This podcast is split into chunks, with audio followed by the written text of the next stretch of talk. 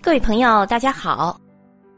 丹东位于辽宁省的东南部，与朝鲜民主主义共和国的新义州市隔江相望。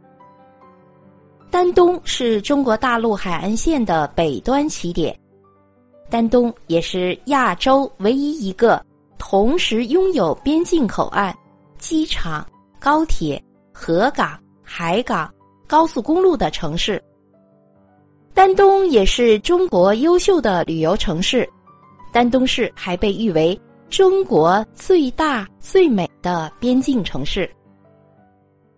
鸭绿江风景名胜区位于鸭绿江中下游丹东市境内，东起浑江口，西到大东港，有鹭江景区、水丰景区、太平湾景区、虎山景区。鸭绿江大桥景区，还有江口景区。鸭绿江是中国和朝鲜两国之间的界河。鸭绿江发源于吉林省中朝边境长白山主峰的白云峰，向西南流入丹东的东港入海。鸭绿江的全长有七百九十五公里。鸭绿江风景名胜区景区段有二百一十公里。泛舟鸭绿江，中朝两国的风光尽收眼底。好，接下来就让我们走进鸭绿江风景名胜区。我们第一个要去看一看月亮岛。月亮岛是一个美丽的小岛。位于中朝界河鸭绿江上，面积为十三点四万平方米。小岛的南北长约一千三百米，东西宽约二百米。月亮岛距中国一侧丹东市约二百米，距朝鲜一侧的新义州市约六百米。第二个景点我们要去的就是。鸭绿江断桥。鸭绿江断桥位于丹东市振兴区江岸路鸭绿江上，是原鸭绿江大桥被炸毁后的残余部分。鸭绿江断桥是鸭绿江上诸多桥中的第一座桥，始建于一九零九年，一九一一年十月竣工。当时的朝鲜是日本国的殖民地，所以这座桥是由日本在朝鲜的总督府铁道局所建。日本人征用了中朝两国的民工，耗时两年多的时间建成了这座桥。这座桥原为十二孔可开闭式的铁路桥，从中方属第四孔为开闭梁。以四号墩为轴，可旋转九十度，以方便江上过往的船只航行。一九四三年四月，日本人又在这座桥的上游百米处建成了第二座铁路桥，就是现在的中朝友谊桥。于是，将原来的桥就改为公路桥。朝鲜战争爆发后，由于这座桥是作为中方支援前线的交通大动脉，具有突出的战略地位。在一九五零年十一月八日至十四日，美军多次派出轰炸机轰炸大桥，大桥被拦腰炸断，朝方一侧的钢梁落入水中。并有三座桥墩被炸塌，中方一侧所剩四孔缠桥保留至今，成为历史的见证。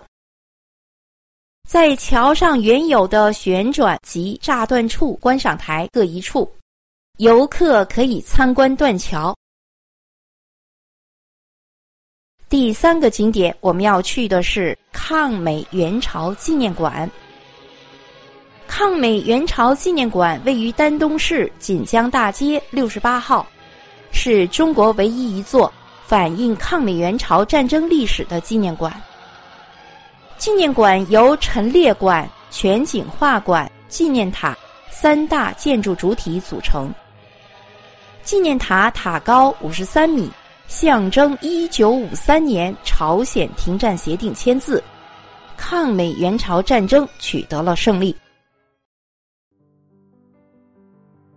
好，第四个我们要去的景区是虎山长城。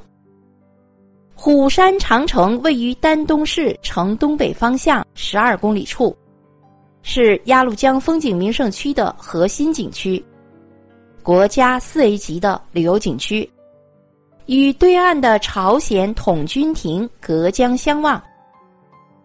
景区内有明万里长城东端起点虎山长城、中朝边境一步跨、长城历史博物馆、古栈道遗址等著名的景点。虎山长城景区是一处以古代军事文化旅游为主题，以中朝边境旅游和红色旅游为特色的景区。第五个景区就是太平湾景区。太平湾景区距离丹东市区三十五公里，与朝鲜平安北道朔州郡隔江相望。景区以太平湾电站为中心。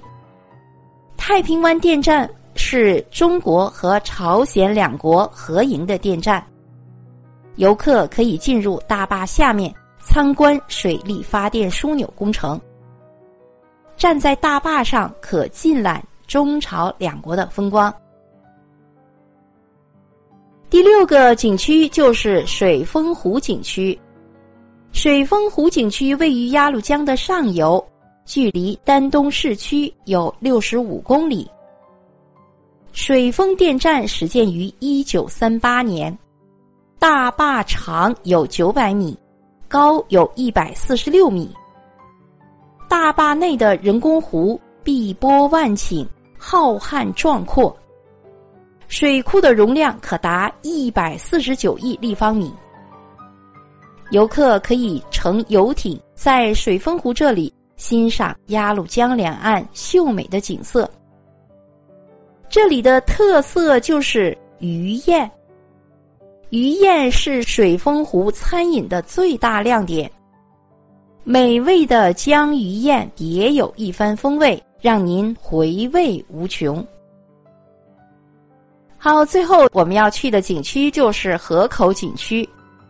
河口景区位于宽甸满族自治县长甸镇境内，是鸭绿江沿线景色最优美的地方。来丹东一定要到河口这里看一看。河口景区是我国少有的原始生态旅游区，主要的景点有朝鲜民俗村、河口断桥等。七十多年前，无数英雄儿女为保家卫国，与朝鲜人民并肩作战。在抗美援朝战争中，河口这里是战争的最前哨。现在看到的河口断桥原名是青城桥，是鸭绿江上连接中朝两岸的一座公路桥。桥的全长有七百零二米。桥宽六米。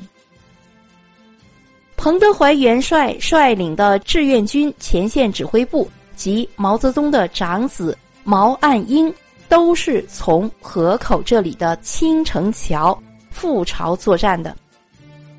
一九五一年三月二十九日，美军出动了六批次、三十余架飞机，对青城桥轮番轰炸。我们现在看到的就是炸毁后的断桥。河口这里最美的季节是春季，万亩桃花竞相开放，这时的河口就是桃花盛开的地方。著名军旅作家乌大维先生到河口采风时，被那漫山遍野的桃花深深吸引了。挥笔写下了“在那桃花盛开的地方”，经著名歌唱家蒋大为老师的传唱，火遍了大江南北。河口这里到了金秋时节，一个个硕大的桃子——艳红桃，诱惑着您，禁不住要摘一个尝一尝。艳红桃美味无比呀！好，各位听众朋友们，鸭绿江风景名胜区就简要的为您介绍到这里，感谢您的收听与分享。